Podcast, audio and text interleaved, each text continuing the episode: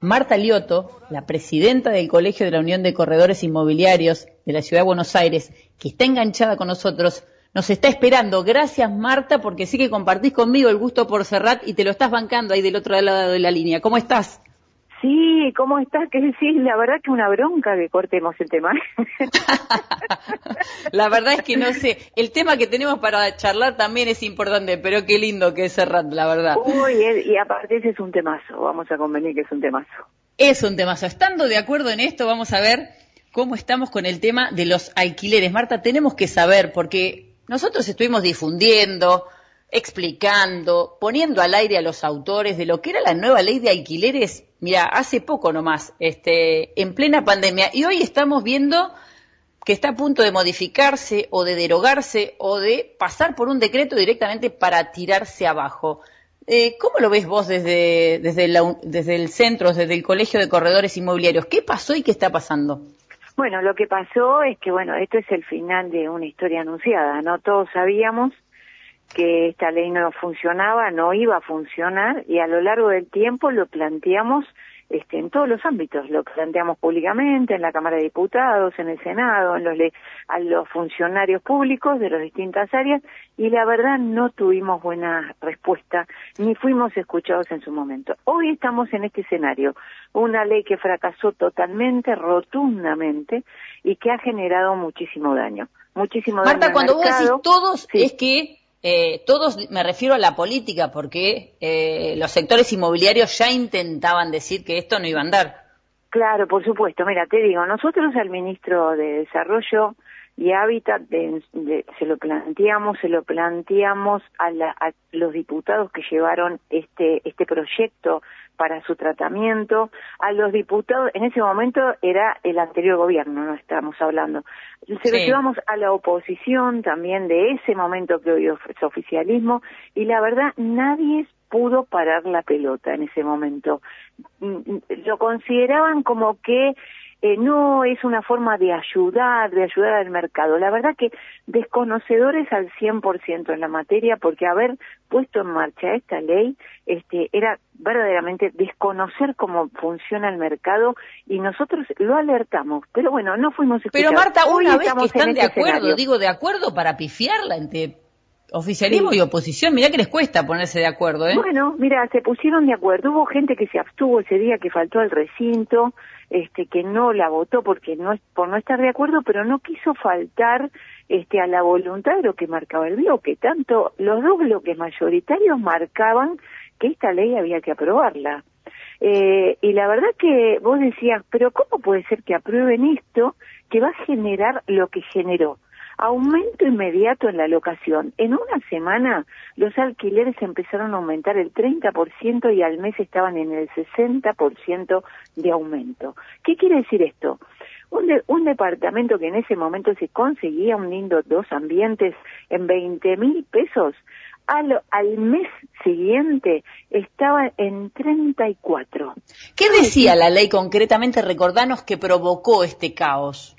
Bueno, es que, ¿cuál era el mensaje engañoso de la ley? ¿Qué dice la ley? Porque la ley está vigente hoy, ¿no? el, mensaje es, bueno, vamos a hacer contrato por tres años eh, en vez de dos años. ¿Qué genera esto de los tres, de los dos años a los tres años? Cualquiera diría que no entiende cómo es lo que le pasó a los diputados. Bueno, es un año más, mayor tranquilidad para el inquilino porque se puede quedar este, un año más en la misma propiedad, no necesita mudarse y para el propietario tiene un año más la propiedad ocupada y recibe un valor locativo. Lejos de eso es la realidad.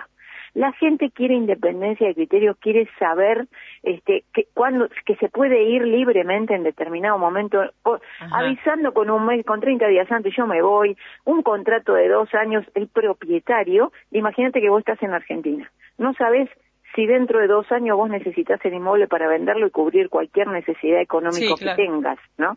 Entonces, ya un compromiso a tres años ya estamos hablando de hasta cambio de mandato Una eternidad para el argentino, ¿no? Claro, una eternidad. ¿Quién puede proyectar a tres años algo en Argentina en el escenario que estamos desde hace bastante tiempo?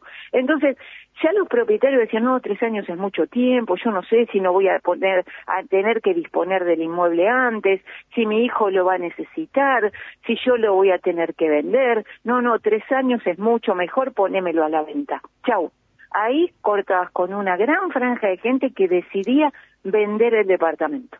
Y después tenés el otro tema, la incertidumbre de cuánto vas a pagar a lo largo del contrato. Claro, la inflación, ¿verdad? ¿Cómo estaba claro, porque se, se actualiza según un índice que nos marca el Banco Central, que mes tras mes, eh, esta última semana estuvo en el 52-53%. Eh, la verdad que con la inflación que hay, que bueno, es arriba de la inflación que te marca el, el, el, INDEC, bueno, verdaderamente es un dolor de cabeza el 50%, pero esperaron un año para, eh, eh, en ascuas, digamos, como diría mi abuela, esperando a ver cuánto iba a ser el índice de aumento. El que paga 30 va a pagar 45, de un mes para el otro. Antes funcionaba y funcionaba bien el mercado. No sé por qué lo tocaron. Primero vos, ¿Vos qué decís? ¿Que hay que modificar o hay que derogar esta ley? Mira, para mí con, con modificar dos puntos, nosotros históricamente venimos planteando estos dos puntos, estos dos puntos, estos dos puntos. Ahora, ¿en qué escenario nos encontramos hoy? Nosotros sí estuvimos en, el, en la Cámara de Diputados recorriendo los pasillos de la Cámara. Este, a la tarde me acompañó Hernán Iradi, que es un colega que me acompaña en todo lo que tiene que ver con la tarea legislativa, este, de, de, de las que tienen que ver con la profesión, ¿no?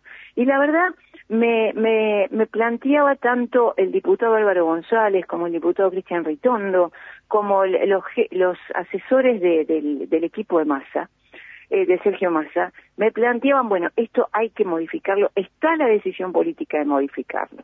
Eh, de parte de Álvaro González, él tomó nuestros dichos y presentó un proyecto que tiene estado parlamentario, pero que se están rehusando a ser tratado en, en, en, sesión, que es modificar estos dos artículos. Y por, por, por, parte del de el diputado presidente de la Cámara, Sergio Massa, él dice que no hay posibilidad de acuerdo en modificar esto y que no hay plazo porque la modificación llevaría, bueno, tratarlo en los diputados, después tratarlo en Senado. Claro, porque el tema es el tiempo también, ¿no? ¿Cuándo vamos a...?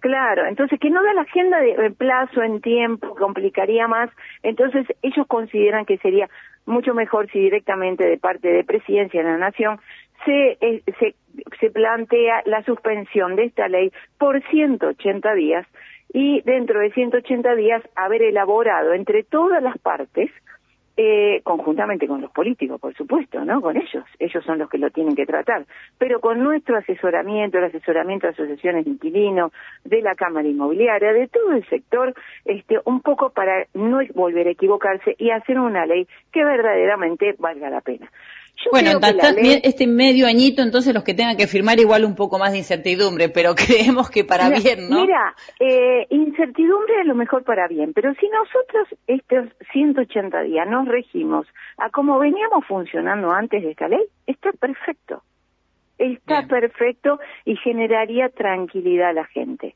Esto imagínate que se tiene que tratar esta semana que comienza ahora el lunes, más tardar este antes del viernes tendría que ser este que ya se ponga en funciones o que ya salga esta resolución presidencial. ¿Por qué te digo? Porque si no sí ahí entramos en un laberinto que no sabemos si antes de fin de mes sale no sale Sí, cuanto antes esto salga sería mejor. Eh, es cortar cualquier especulación y cualquier situación de duda, ¿me entendés? Entonces, si esto me dijesen, sale mañana, lo suscribo ahora, porque entonces tenemos claridad y no estamos en un escenario de turbulencia y de, y de malos entendidos. Marta, la última, no te robo más tiempo. No, por favor. ¿Qué, pasa? ¿Cómo está el mercado? Porque uno ve todo en venta, todo en alquiler, no entiende desde afuera. Uno camina a la calle y todo está cerrado, persianas.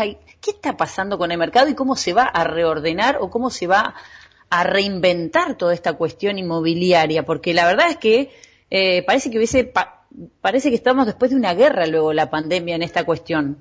Sí, sí, la verdad que, pero nosotros ya veníamos mal. Nosotros ya vamos por tres años que verdaderamente el mercado está frisadísimo. el último año del gobierno de Macri realmente estuvo muy, muy quieto todo, muy inmóvil, y bueno, estos dos años realmente fueron muy duros y con un dólar a 200 y algo, este, más el cepo del cepo del cepo que nos crean todos los días y la imposibilidad de comprar dólares y, la y, y esto de, eh, hay, hay récord de inmuebles en venta récord Pero igual están caros, digo, ¿no? no o, ha bajado un poco el precio? No, no, bajaron, bajaron, bajaron, bajaron ah. bastante. En el corre, en la zona sur bajaron bastante. En el corredor norte a lo mejor estamos en un 15% de lo que fue publicado antes de la pandemia, un 15% menos, tampoco es tanto. Es, entra en materia de negociación, siempre un 10, un 15% es lo que normalmente se comercializa de lo publicado. Este, se escucha, siempre se escuchan ofertas. Bueno, hoy se escuchan más aún porque el mercado tiene que empezar a activar y lo que nosotros le estamos planteando, hoy pedimos una reunión con el, con el ministro Ferraresi, este, que creemos que después de diciembre que está todo más ordenado, cada uno ya en el lugar firme. Cada uno eh, en su para, Claro, viste que el 10 de diciembre para, para Argentina es una fecha este, muy importante porque te definen en qué escritorio seguís trabajando o no, viste. Poniéndole un poco de humor, les deseo suerte, Marta. ¿eh? No, tomándolo en serio, pero la verdad, eh, ojalá que lleguen a buen puerto porque estamos hablando de la vivienda de muchos argentinos que no logran la vivienda propia. La verdad que sí. Ojalá, ojalá tengamos buenas noticias. Un abrazo muy, muy grande y hasta pronto. No, muchas gracias, muchas gracias por el llamado, muchas gracias por la comunicación y, y mucha suerte para vos también. ¿eh? Un beso grande, hasta pronto. Gracias, hasta luego.